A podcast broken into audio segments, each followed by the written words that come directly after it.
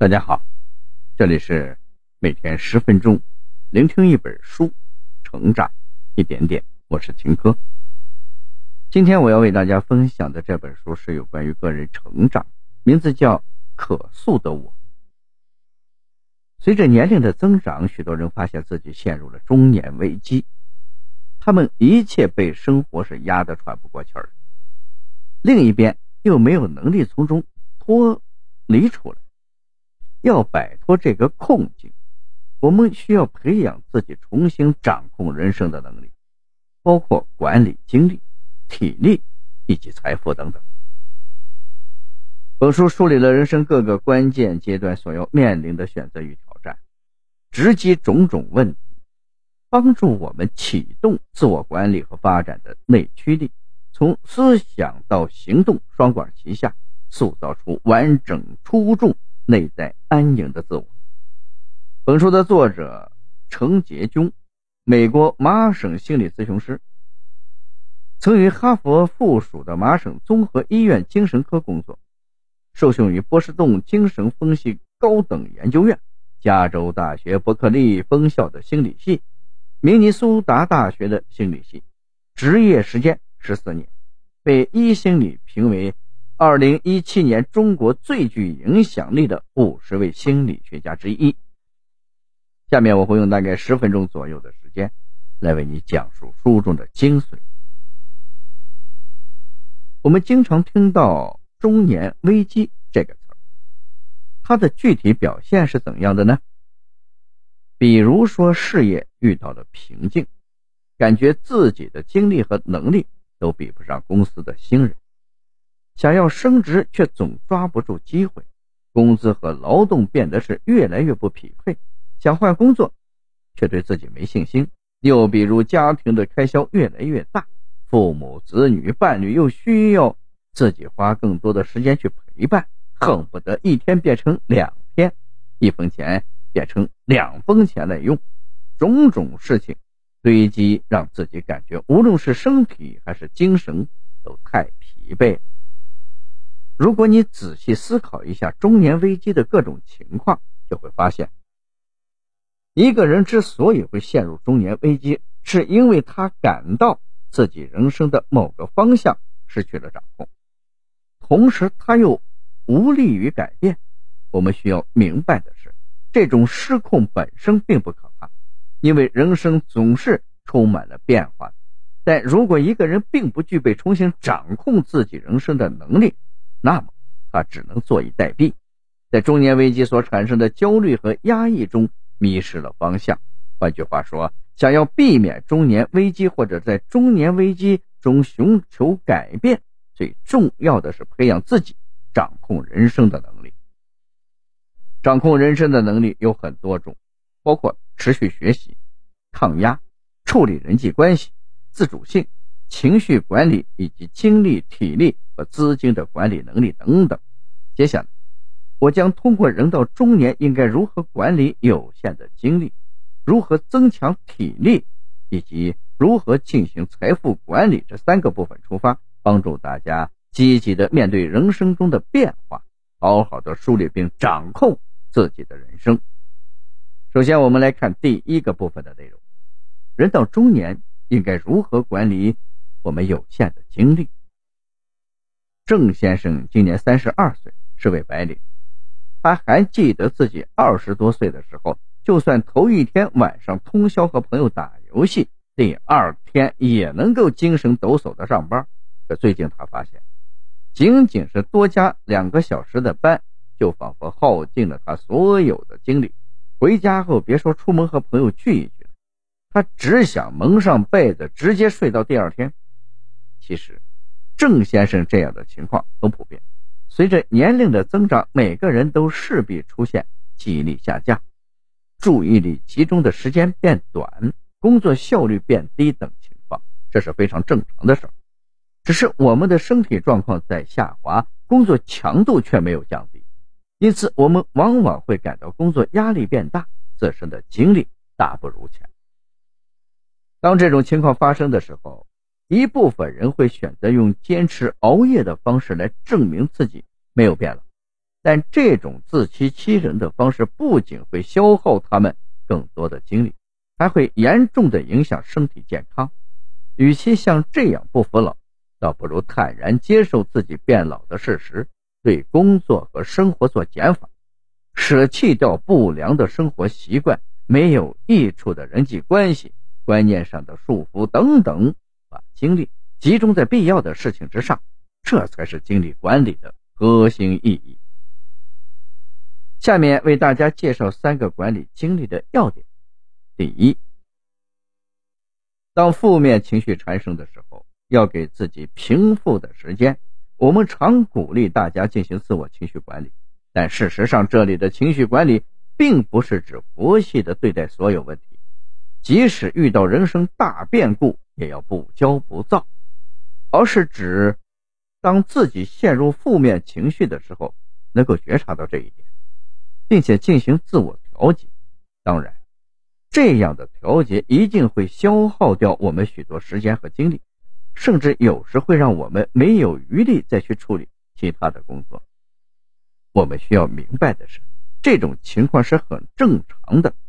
此时，我们应该给自己平复的时间，允许自己偷个懒，休息一下，等情绪平静下来再进行工作，这样才能够保证效率最大化。第二。搞清楚自己的精力分布点，按照个人情况安排工作。我们曾经讲解的《睡眠革命》一书中提到过，每个人都有不同的睡眠类型，同时他们的精力最好的时间段也不同。早起醒起得早，睡得早，他们的精力最好的时间是在清晨或者早上。晚睡星人起得晚，睡得也晚。他们精力最好的时候是在下午，我们可以看看自己属于哪种类型，并且把重要的工作安排在自己精力最旺盛的时候，列出一个最适合自己的工作计划表来。第三，学会放弃完美。很多人对自己的要求过高，把每天的日程都安排的满满当当，既要工作，又要学好几门。额外的技能，如果自己没有做到，就会责怪自己不够自律，并对自己说：“既然某某能做到，我为什么就不行？”随即陷入到焦虑当中。其实，人一天的精力是有限，不同年龄段的精力也是不同的。如果我们要求自己做到每件事，就意味着大部分的事只能做到六十分。与其如此，还不如把精力集中在一两件事情上。让自己把这件事情做到九十分。第二个部分，人到中年应该如何增强体力？小李在一家医院里做后勤工作，每天都要跑上跑下，还经常需要值夜班。过去不论他多忙，只要利用休息的时间补一个觉，马上就能够精神抖擞，并且迅速的投入到工作当中。现在却不同了。他必须把每周的单休时间都拿来睡觉，才能够勉强补充一下体力。即便是这样，小李也总是很困，感觉怎么都睡不够。毕竟根本不存在补偿性睡眠这件事儿，而且由于他把休息日都拿来睡了觉了，导致陪伴家人的时间大大的减少。妻子和孩子都经常会抱怨。人到中年，体力和精力一样。都会随之减少，体力变差不仅会影响工作的状态，还会让一个人没有闲暇来享受生活、陪伴家人。幸运的是，我们能够运用科学的方法来促进体力的恢复。就算我们无法真的和年轻人一样一口气爬十八楼，也能够让工作和生活变得更为和谐。增强体力的第一个方法是好好睡觉。科学表明，我们的睡眠是周期性的，一个睡眠周期约为九十分钟，每两个睡眠周期之间夹着一个浅睡眠的阶段。一部分人会在这个阶段短暂的醒来一会儿，随即马上的又睡了过去，但通常他们都不会记得自己醒来过。因此，我们建议大家在整晚的睡眠中把睡眠的时长。调整为九十分钟的倍数。例如，整晚睡六小时或七点五个小时等等。这样，我们就能够估算在某个睡眠周期结束时候醒来，让自己的睡眠质量更好。第二个增强体力的方法是进行体能活动。对于脑力工作者来说，下班以后应该做做运动，这样能够激活自己掌管运动的大脑区域，从而让负责思考和分析的大脑区域得到休息。同理，对于体力工作者来说，下班以后不妨花点时间看看书，或者思考一下人生。让大脑中掌管运动的区域好好休息一下。第三个部分，人到中年应该如何进行财富管理？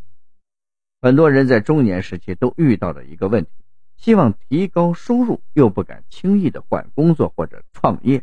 毕竟，作为家庭的中流砥柱，一旦转行失败或者创业失败，一定会对家庭的经济条件造成极大的打击。可不改变吗？收入不够是个问题，不甘心也是个问题。这种情况下该怎么办呢？要想解决这个问题，我们得先从钱的三种主要形态和它们的意义聊一聊。钱的第一种形态是收入，对于大部分人的来说，直接收入是最重要的财富来源。我们要注意到，一个人的收入除了代表钱的多少以外，还代表着他对个人价值的衡量以及对工作价值的认可。什么意思呢？打个比方，小王和小田是同事，他们的工作内容和报酬是相同的。小王工作很刻苦，经常主动的加班，他希望老板看到自己的付出，并且能给他升职加薪，但他从不明说。小田和小王刚好相反，他只做分内的事，到点就下班。如果老板要求加班，他会主动要求加班费和涨薪。可以看出，小王和小田对自己价值的认可是不同的。小王认为必须先付出，才有资格获得回报，这说明他的个人价值感较低，对自己的能力没有信心。而小田的个人价值感较高，当他认为自己的能力应该获得更高的回报的时候，就会主动的表现出来。换句话说。一个人能否完成升职或者转型，和他对自身价值的判断有关。